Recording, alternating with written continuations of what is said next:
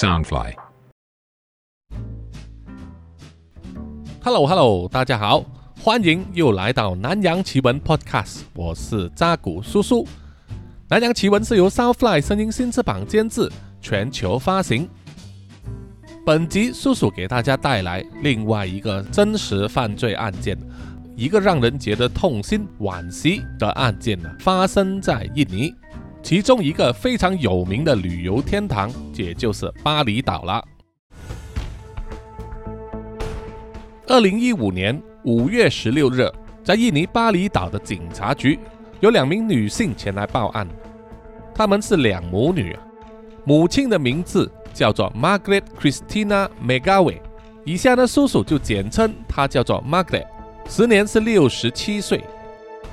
陪同 Margaret 来报案的是她的女儿 Yvonne Caroline Megaway，以下叔叔就简称她叫做 Yvonne，她时年是四十四岁。这对母女向警方报案说，Margaret 的另外一名女儿，也就是 Yvonne 的妹妹，只有八岁，叫做 Angeline Megaway 啊，失踪了。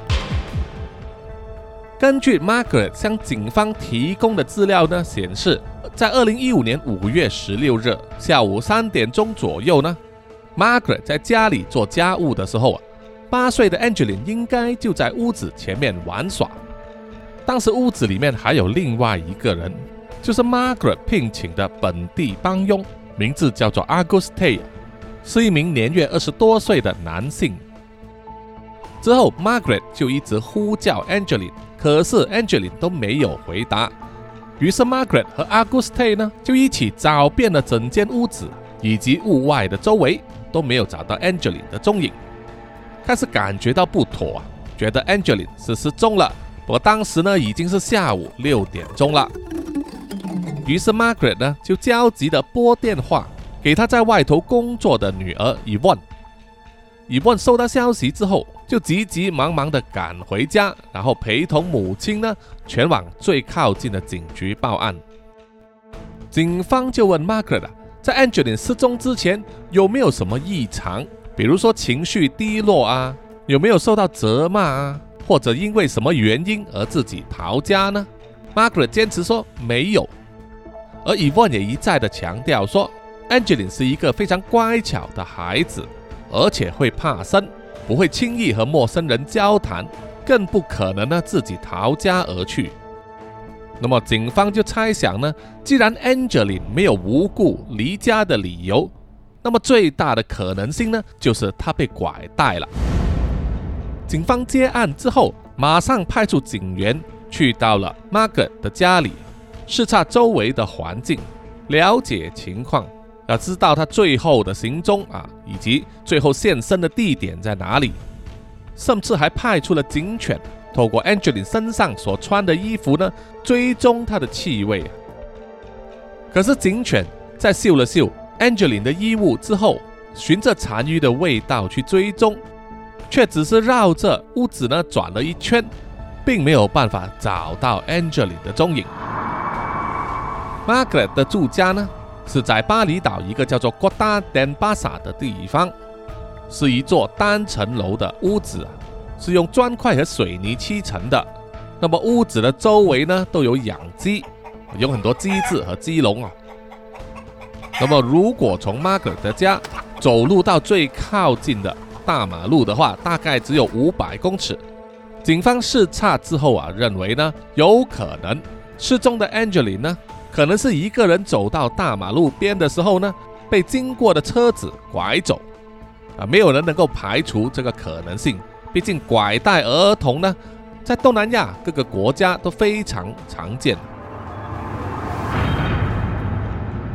在报了案之后，隔天，也就是五月十六日。，Evon 呢就在 Facebook 上创建了一个群组，名称叫做“寻找 Angeline 巴黎的失踪孩子”，并且还印制了传单，和朋友们呢到处去张贴。于是 Angeline 的失踪呢就引起了全国的关注了。毕竟啊，Angeline 只有八岁那么小，而且在 Facebook 上啊上载她的照片。以及一些影片呢，显示啊，这个小女孩 Angeline 是多么的可爱、乖巧，还拥有一双大眼睛，非常惹人怜爱啊。于是就让全国人民对 Angeline 的失踪案件关注度在一夜之间飙升。在巴厘岛上，从 Margaret 的住家方圆十公里的地方展开了大规模的搜寻行动。除了警察之外，也有一些志愿人士参与。可是整整搜索了五六天之后，却依然没有办法找到 Angeline。这种情况啊，让人非常担心。因为根据国际组织的调查显示呢，儿童一旦失踪超过二十四小时之后的存活率只有百分之三十那么低，所以情况的迫切啊，可想而知。而警方以及 Angeline 的家人呢，也非常清楚这一点了。拼了命去查，拼了命去找，也不放弃任何的蛛丝马迹，任何的线索。在 Angeline 失踪的消息传出之后的第二天，Evan 的手机呢就收到了短信息，发来信息的人呢就自称他绑架了 Angeline，要求一笔赎金。可是，在警方追踪调查之后，发现了居然是恶作剧电话。这一种提供假消息或者恶作剧的电话或者信息呢，层出不穷啊，天天都有，这让警方呢疲于奔命啊，分散了他们的查案资源。那么对于这种事情做恶作剧呢，是非常要不得的，不应该把自己的快乐建立在别人的痛苦之上，对不对啊？很快，搜查行动过了一个星期。依然没有找到 Angelin 的踪迹。Margaret 和 Evan 非常担心，茶饭不思，在夜晚辗转难眠呐。于是就有亲戚朋友呢提议他们去找灵媒，啊，希望能够通过这些神秘的法术呢，能够帮助他们找到 Angeline。于是 Margaret 就和 Evan 去找灵媒了。灵媒做了法事之后啊，只是说。他听见 Angeline 一直在叫着“妈妈，妈妈”，声音非常微弱。那么，当伊万问灵媒 Angeline 在哪里的时候，灵媒只能回答说：“Angeline 并没有离开巴厘岛。”这个说法呢，只能让人联想到啊，Angeline 并没有被拐卖到别的国家啊，比如说柬埔寨。但是巴厘岛也不小啊，到底他现在身在何处呢？在 Angeline 失踪一个星期之后啊，这宗案件的发展呢，开始转向另外一个方向。首先就是啊，Angeline 失踪的案件引起了印尼国家儿童保护委员会 （Komisi Nasional Perlindungan Anak Indonesia） 啊，简称 KPAI，他们的关注。这个委员会的主席带同两名成员呢，来到巴厘岛和警方进行对话。然后又在警方的安排之下呢，去了 Margaret 的家和 Margaret 见面，目的就是要表达呢他们对这宗案件的关注，以及提供任何需要的协助。不过呢，委员会的主席来到 Margaret 的家中之后啊，就发现了别的问题，因为 Margaret 的家里呢囤积了很多杂物，家里的周围啊，包括地板、墙角。都有很多鸡毛、鸡粪，充满臭味。因为前面有说到，Margaret 的家呢，它的屋外有这个鸡舍啊，用来养鸡，总共约养了一百多只。那么有一些鸡并没有被关在鸡舍里面呢，任由它们自由行走。这种鸡呢，马来西亚人呢叫做走地鸡或者干绑鸡。啊，通常呢，它们比较瘦，但是肌肉呢比较有力啊，因为常常走嘛。肉质比较有嚼劲，和一般农场养殖的大肥鸡呢啊完全不一样。那么委员会主席就发现了那些鸡呢可以自由的在 Margaret 的家里面行走，跳上桌子啊椅子这样子，造成的卫生条件很差啊，满意这个臭味的，让主席觉得呢 Margaret 家里这个环境啊是不适合小孩子居住的。会妨碍身体健康的正常发育，并且还表示说，他们打算呢暂时接管 Margaret 对 Angeline 的监护权，啊，那当然是在找回了 Angeline 的前提之下。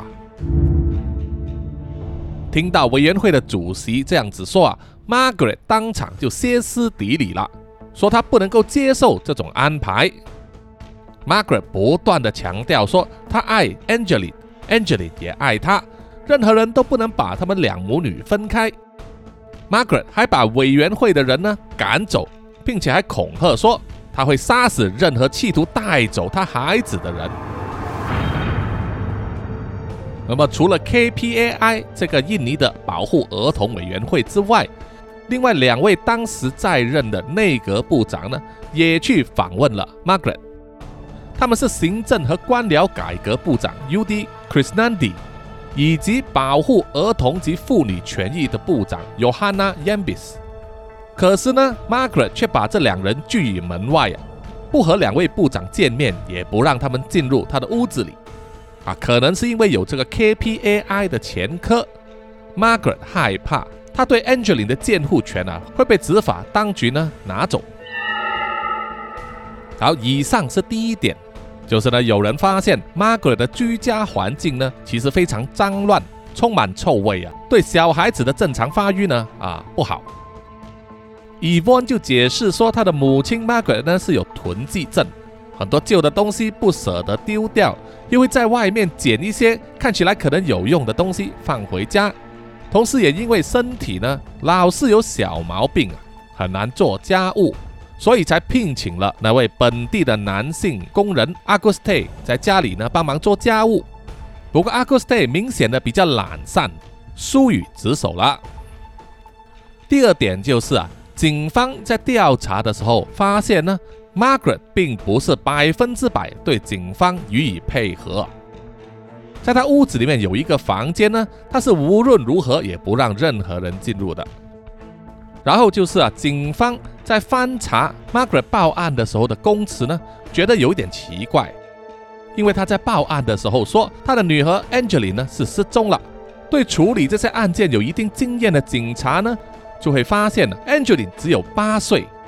还是一个需要大人监护的小孩，他会自己乱走的可能性并不高啊，不可能跟一个十四五岁的处于青春叛逆期的少年少女这样子会闹离家出走嘛，对不对？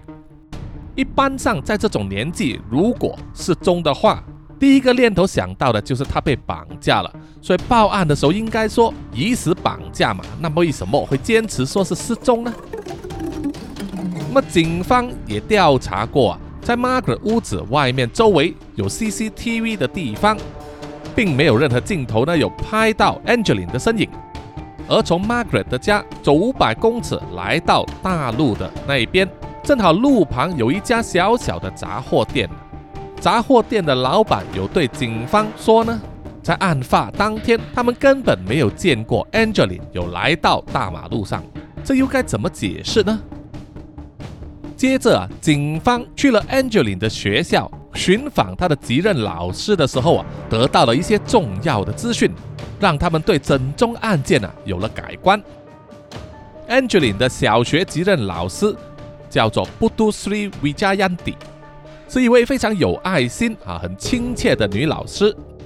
她也非常关注这宗案件的发展。她向警方说出了她的一些观察。就是在 Angelin 失踪之前呢，他有注意到啊，Angelin 这个孩子身形呢非常的瘦弱啊。他教学教了这么多年呢，一看孩子的身形就知道了，Angelin 应该没有达到正常的平均体重。于是他叫了 Angelin 进入他的办公室啊，和他近距离见面对话，摸了摸他的手臂啊，发现真的是有骨瘦如柴的这个迹象。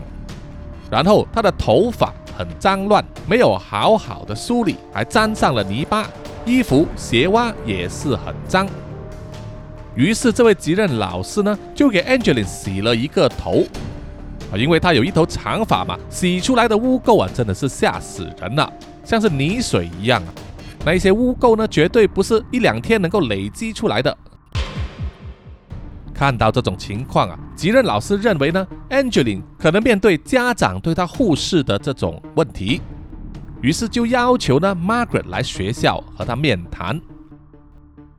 Margaret 来到学校啊，对继任老师提出的疑问呢，回答说：“Angeline 那么脏乱，是因为她很顽皮，整天在外面打滚啊，也不爱洗澡，不顾卫生，有时候常常玩到最后一分钟才来上学，而导致迟到啊。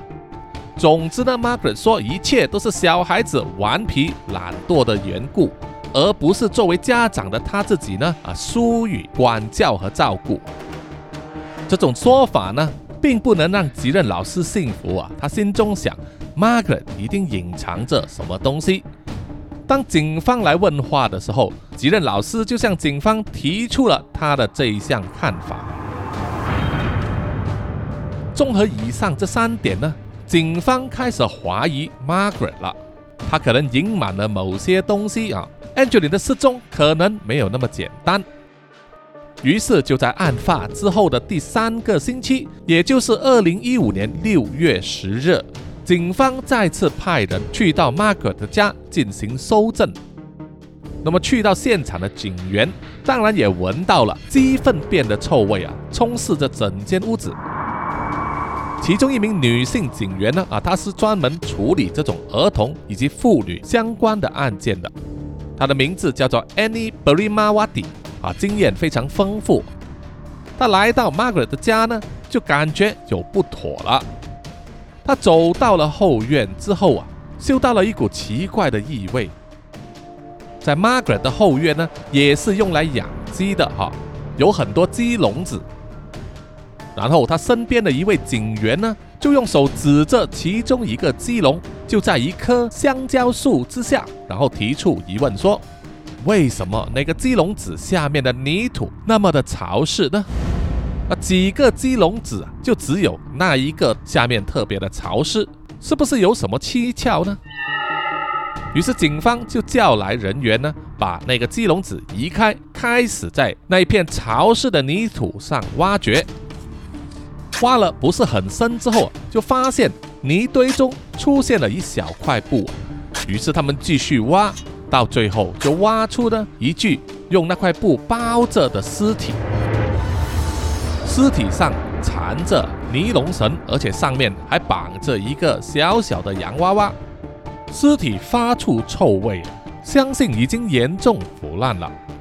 现场的所有人看见之后啊，马上知道是怎么一回事了，都忍不住啊泪流满面，因为他们都知道 Angelie 已经遭遇不测了。这具用布包着的尸体呢，就由监视人员负责呢，把它包装起来，带去医院进行这个尸检。尸检报告指出，包着尸体的呢是一张床单，死者是一名女童啊，身体已经高度腐烂，初步怀疑呢就是 Angeline 了，但是警方还是会安排呢做这个 DNA 鉴定。这具尸体的死亡时间呢？估计大概是三个礼拜之前，尸体的胃里面从小肠到大肠都空无一物啊！这表示呢，尸体在死亡之前的二十四小时并没有进食。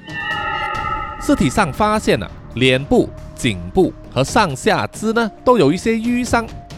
尸体的右边后背还发现了一个用香烟烧伤的伤口。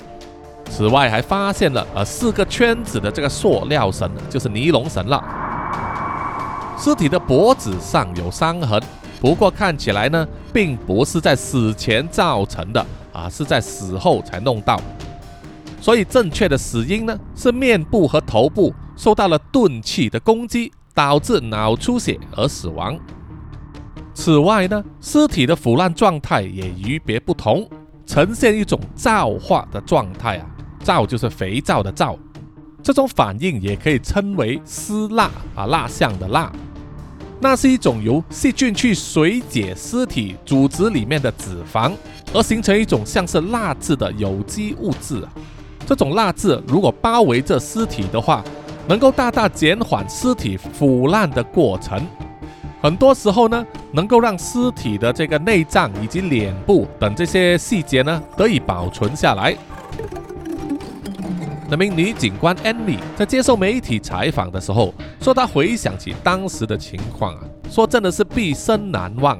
他说无法想象啊，如果同样的事情发生在自己的孩子身上，试问他如何能够接受呢？为什么一个那么年幼、聪明伶俐又长得漂亮可爱的小女孩会变成这个样子啊？短短八年就走完了她的人生呢？接着，警方就拨电话去了 Margaret 的家，Evan 也有在场。他回忆说，当时呢，警方只是说他们找到了 Angeline，并且要求他们两母女马上来到警局。宇文说，当时呢，他非常开心，并且不断的问警员呢，Angeline 的情况怎么样，有没有受伤，有没有生病啊？可是警员呢，却三缄其口，不愿透露更多的细节啊，只是叫他们尽快来警局。宇文当时是想啊，只要 Angeline 还活着。那么其他的都不重要了。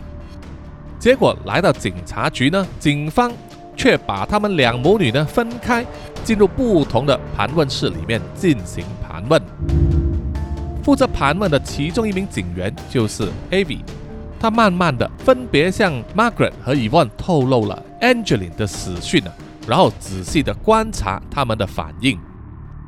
Margaret 和 Evan 两个人都表现出非常伤心的样子。几乎不能接受这个死讯，但是当然，伊比尼警官呢更加的关注 Margaret 的反应。虽然 Margaret 表现激动、伤心、悲愤，可是伊比依然向他提出多项疑问。可是情绪激动的 Margaret 呢，并没有回答问题，只是一直要求呢要亲眼看一看 Angeline 的尸体。可是警方并没有同意这一项要求。甚至在尸体上做 DNA 鉴定的时候，并没有向 Margaret 或者是 Eva 呢要求提供 DNA 样本。其实因为呢，Angeline 并不是 Margaret 亲生的，她只是一个养女。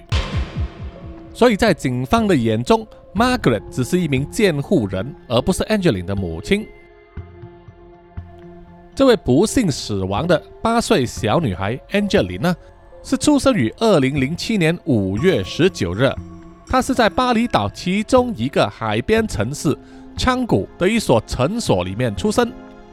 亲生母亲叫做哈米达，而父亲就叫做 Ahmad Rosidi。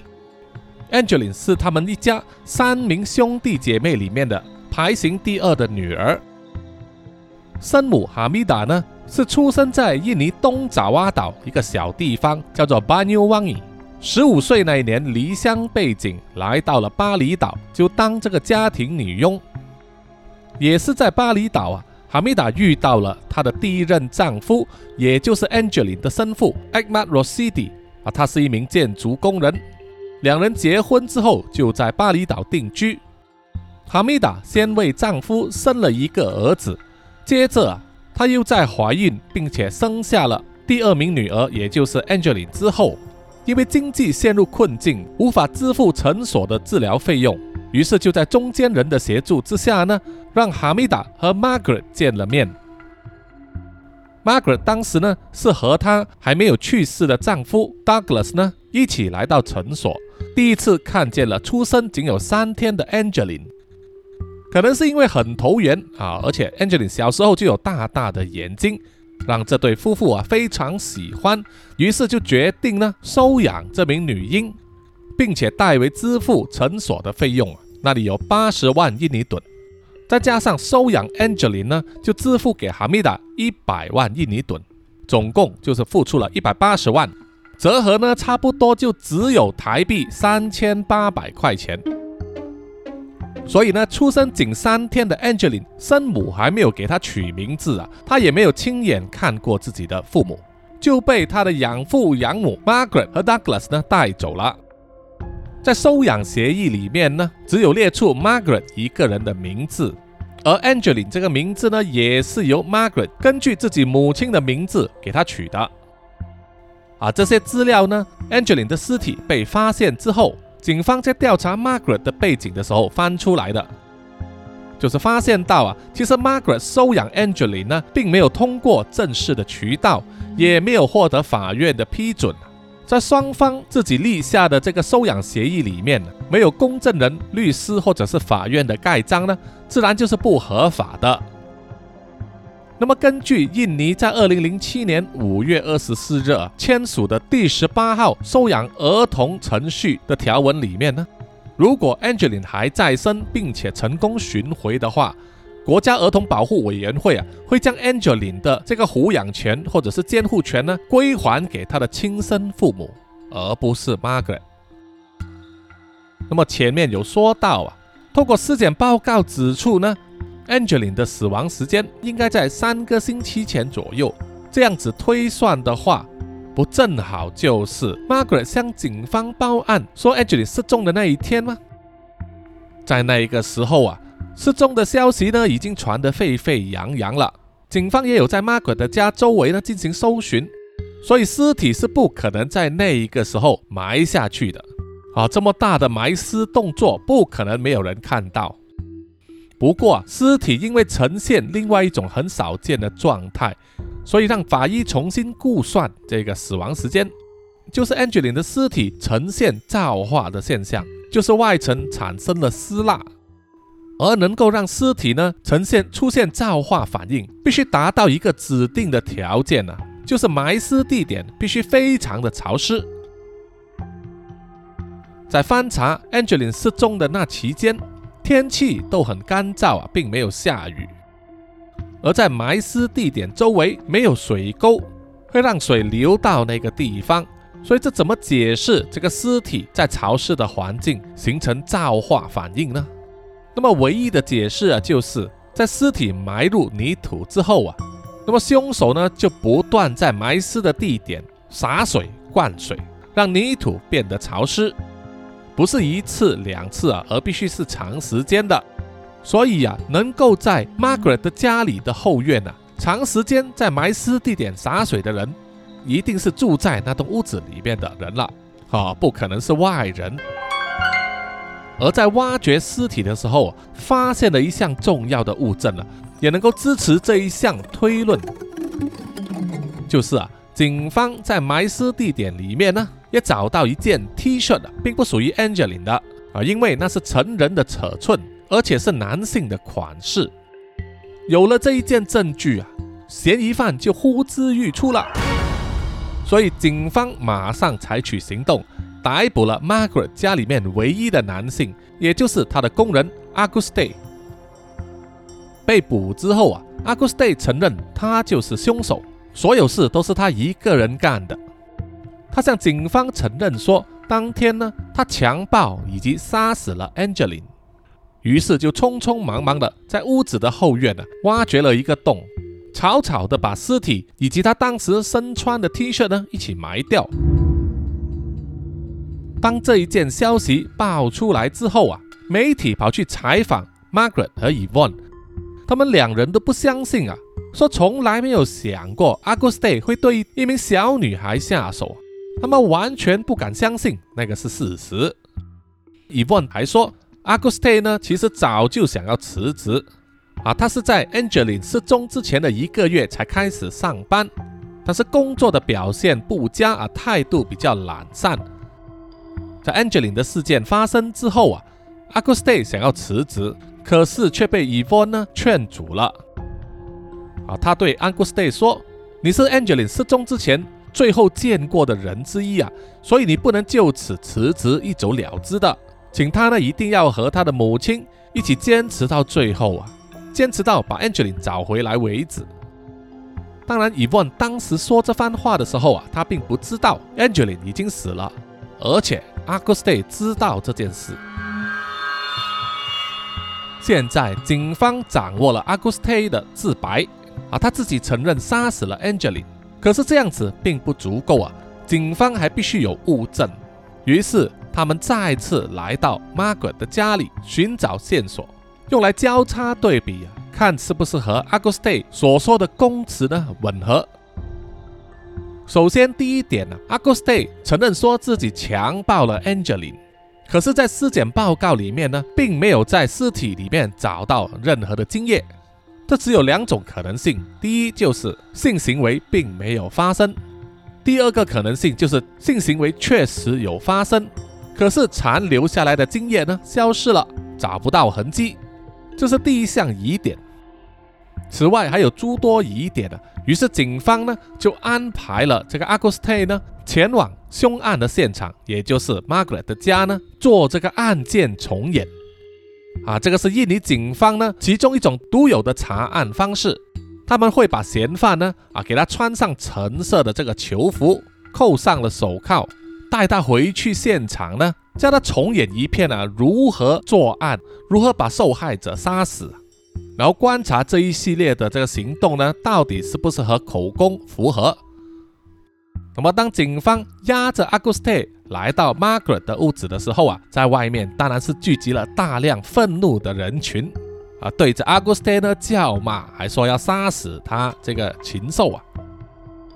那么在这个案件重演的过程之中呢，Auguste 就在自己的房间里面呢重演他所说的啊强暴 Angeline 并杀死他的过程。可是警方呢无法在房间，甚至在整间房子里呢找不到任何一丝 Angeline 的血液。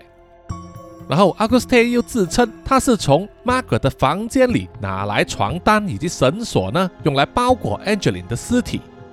这样前前后后走了几次，让现场的警员看了之后啊，觉得不大符合常理。然后 Auguste 又说他在杀死了 Angeline 之后啊，马上把他的尸体呢藏在他房间的衣柜里面。于是警方呢，又对那一个藏尸的衣柜啊进行拍照以及测量它的尺寸呢，就发现那个衣柜实在是太小了啊，它的空间呢应该不足以容纳 Angeline 八岁的小女孩的身体。综合所有的疑点呢进行交叉比对啊，警方就发现 Auguste 的供词和他在案件重演里面的很多要点呢是无法吻合的，有太多的出入了。因此就有了一个结论啊，就是 Auguste 不可能是凶手。然而这一次行动也不是说是一无所获啊，因为警方在 Margaret 的房间里面找到了一双儿童的拖鞋，那么自然就是属于 Angelin 的了。而这一双拖鞋呢，非常干净的，很明显有经过仔细的清洗，因为那一双拖鞋是 Angelin 唯一的鞋子。这可以解释为呢，Angeline 如果真的是离开家里被人拐走的话，那么不可能没有穿上鞋子的。这让警方更加有理由相信呢，Angeline 是死在屋子里面，而且是被住在家里面的人杀死的。然后啊，警方就在 Margaret 的房间里面呢，衣柜的底下找到了一整串尼龙绳。经过检验呢，发现那一串尼龙绳的切口呢，和缠着 Angeline 尸体的那一段尼龙绳的切口呢是相吻合的。这足以证明呢，凶手就是在这一大串尼龙绳里面切断一部分的尼龙绳呢，用来包住 Angeline 的尸体。找到了这两样证据啊，那么是不是就能找到真正的凶手，而且让他俯首认罪呢？啊，其实还不够啊。因为从 Angeline 失踪的那一天，一直到了当时呢，已经整整二十五天。在这二十五天里面呢，已经足够让真正的凶手呢，把家里面所有有可能成为证据的这一些痕迹呢，都清除掉。所以啊，警方呢就想从 Auguste 的口中呢，问出真正的凶手到底是谁，他的动机又是什么。于是啊，经过警方努力的说服之后啊，Auguste 的态度终于软化，并且愿意说真话了。他说他并没有杀死 Angeline，他只是一个助手，因为真正的凶手呢啊答应要给他一笔钱。他还指证啊，杀死 Angeline 的凶手呢其实是 Margaret。Auguste 告诉警方说。在 Angeline 失踪的前一天呢，他曾经看到 Angeline 的鼻子呢流血，是被 Margaret 打的。而在事发当天，也就是二零一五年五月十六日上午一点钟，Auguste 一个人在房间里面躺着的时候啊，突然听见房外面有嘈杂的声音，似乎是 Margaret 正在责骂 Angeline。然后又听见 Angeline 在哀求说：“妈妈停手，妈妈停手。”这样子。于是 Auguste 呢就走出房间去查看。接着啊，他就看见 Margaret 抱着 Angeline，Angeline 是躺在地上一动不动的。Auguste 问：“到底发生了什么事啊？”而 Margaret 只是表现惊慌，并没有说什么话。于是 Auguste 就上前检查 Angeline 的状况啊，发现她头部有伤口。然后人呢已经气绝了，这把他吓了一跳啊！一时之间非常的慌乱，不知道该怎么办。这个时候，Margaret 就对 Auguste 威逼利诱啊，叫他不要告诉任何人，要保守这个秘密。如果能够做到的话，就会给他两亿印尼盾，折合大概是新台币四十万左右。还说，如果阿古斯特胆敢说出去的话，Margaret 就会连他也一并杀掉。阿古斯特也非常混乱啊，当时并没有答应。可是就在 Margaret 的催促之下呢，半推半就的听从了他的指使。Margaret 首先呢，叫阿古斯去房间里面拿了 Margaret 的床单以及藏在衣柜下面的尼龙绳呢，拿过来备用。然后又叫阿古斯特点燃了一支香烟，用来烫 Angeline 的尸体。阿古斯特点了香烟之后啊，却拒绝那么做。于是 Margaret 就拿起那支香烟，亲自用香烟头呢去烫 Angeline 的后背部，烫出了一个痕迹。然后再用床单和尼龙绳呢把尸体包起来，绑紧了。再叫阿古斯特把尸体拖到屋子的后院，在泥土里挖了一个洞。把尸体放进去。Margaret 还叫 Auguste 呢，把自己的一件衣服和内裤放进洞里面，再埋掉。为什么要这样做呢？很可能是 Margaret 啊，在设了一个陷阱给 Auguste，借此把杀人的嫌疑呢转给 Auguste。而 Auguste 当时呢，可能太过混乱，并没有想到这一点吧。有了 Auguste 以及其他证人的供词呢？警方相信啊，Margaret 其实是有疏于照顾甚至虐待 Angeline 的嫌疑。虽然没有直接的证据能够证明 Margaret 杀死了 Angeline，但是从疏于照顾以及虐待儿童这个方面入手呢，是可以定案的。警官凭着这一套说法以及这一些证词呢，向 Margaret 问话。当 Margaret 知道他自己被当成嫌犯的时候啊，马上就拒绝合作。拒绝回答任何警方的问题，然后啊，就是一直哭，一直说孩子很可怜，然后说自己很爱这个孩子。可是，一直哭，一直哭呢？警官看得多也觉得啊，Margaret 其实是在演戏啊，在演一哭二闹啊，只是还没有上吊啊。在他哭泣的声音里面，感觉不到有伤心的成分的完全像在演戏。而作为女儿的 Evon 呢？一直都不相信警方的说法，他认为自己的母亲并没有虐待以及疏于照顾 Angeline，他始终相信自己的母亲 Margaret 是无辜的。警方经过一番思索之后啊，决定提控 Margaret 以企图谋杀以及虐待致死的罪名控上法庭，而阿古塞当然也是一并被提控了。到了二零一六年二月二日。法庭就判处 Auguste 因为疏腐的行为造成 Angeline 的死亡呢，罪名成立，判处坐牢十年。而在两天之后啊，法院又裁定 Margaret 有罪，判处他无期徒刑。听到判决之后啊，Margaret 并没有什么表情啊，只是在微笑。而他的 Evon 呢，始终相信母亲是无辜的，并且提出上诉啊。可是到了二零一七年二月啊，两次的上诉都没有成功，法院依然维持原判。那么对于这一宗案件呢，听众们，你们的感想是什么呢？你们会认为凶手到底是 Auguste 还是 Margaret 呢？又或者另有其人呢？好，本集的南洋奇闻真实犯罪案件呢，就到此结束了哈。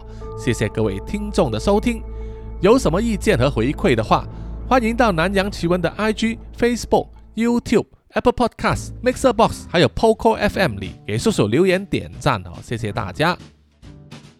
好，原本呢，叔叔应该在上一集就和大家分享，在马来西亚第十五届全国大选啊，叔叔投票之后的一些心得。但是因为经过一个晚上啊，票选成绩出来之后啊，马来西亚出现了一个前所未有的悬置国会啊，也就是说，在马来西亚两百二十二个国会议席里面呢。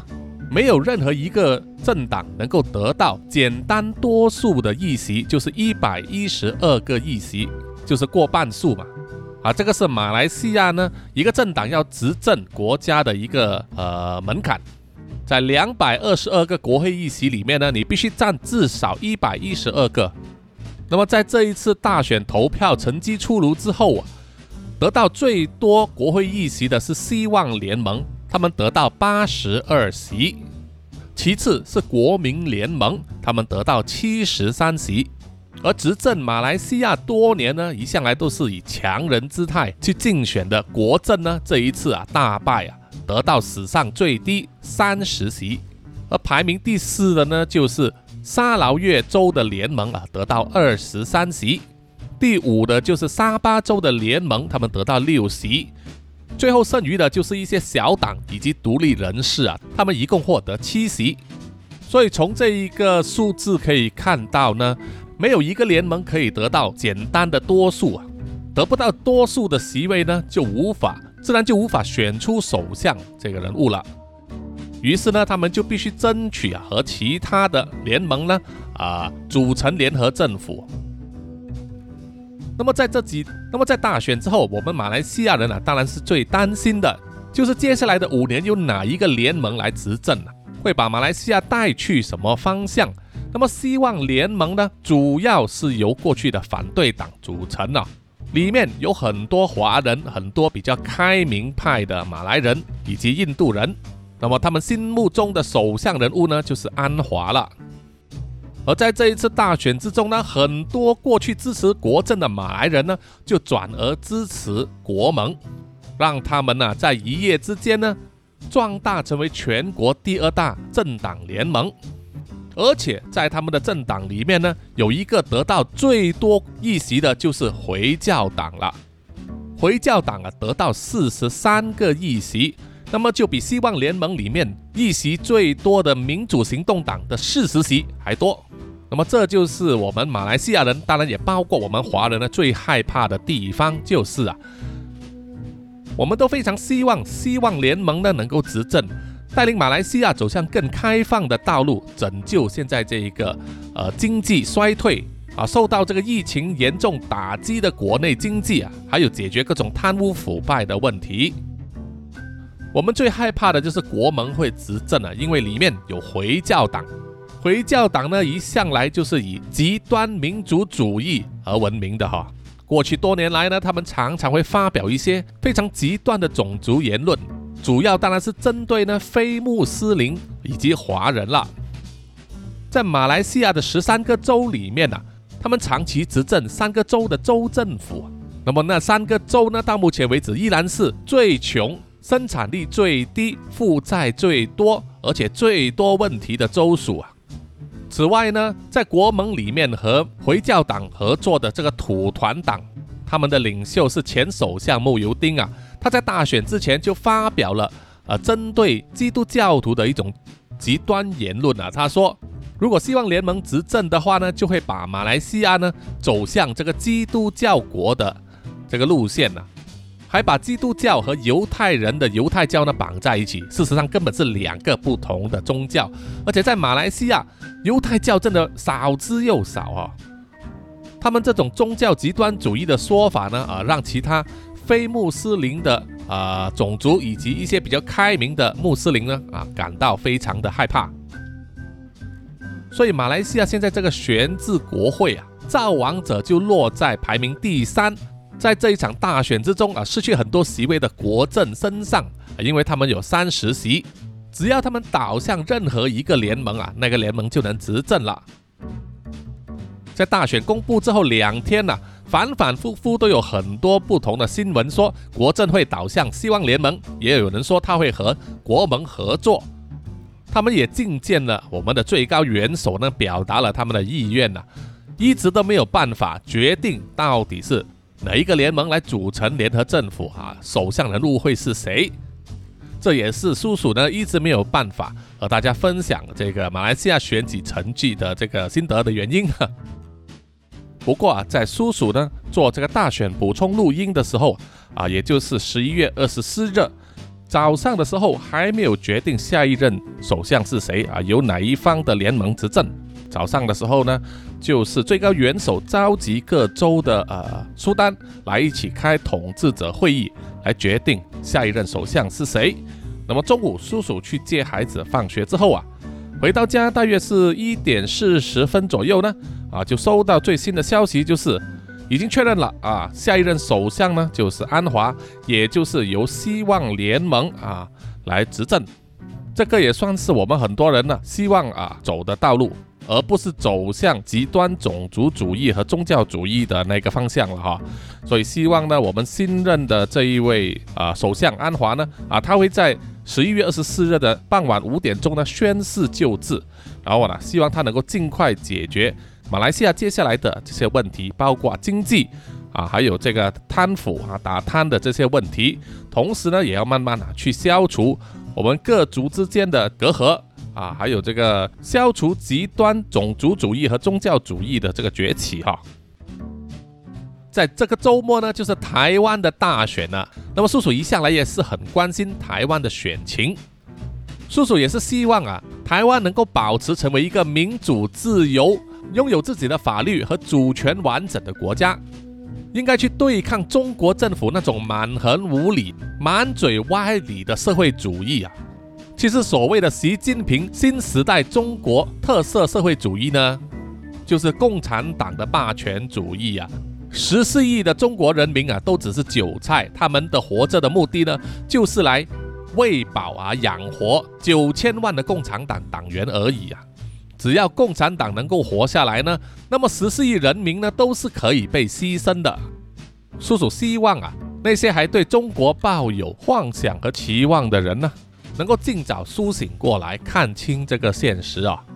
那么叔叔在此呢，祝福所有的台湾听众呢。请你们走出来投票啊，投下你们神圣的一票，带领台湾呢走向更光明、更民主的未来哈。好，本期的最后呢，要感激所有赞助南洋奇闻的听众们。首先要感谢的就是南洋探险家 Jimmy Chin 以及陈忠杰。接下来是南洋侦查员二四公园图子 Ralph 布一直该 Sandy Lee 真爱笑三十三洪志伟 Kinas。蔡小桦、宋婉玲、朱小妮、许家伟、李承德、洪丽玲、苏国豪和洪新志。接下来是南洋守护者萧雅欣、赖玉佳、卡奥利莫莫以及许玉豪。接下来是南洋信徒 Adam Lossley、吴大佩、Namshad、林奕晨、苏新串以及阿全。而最后呢，呢就是南洋守护者 Joanne Wu。谢谢你们，谢谢大家。好，我们下一集再见吧，拜拜拜拜。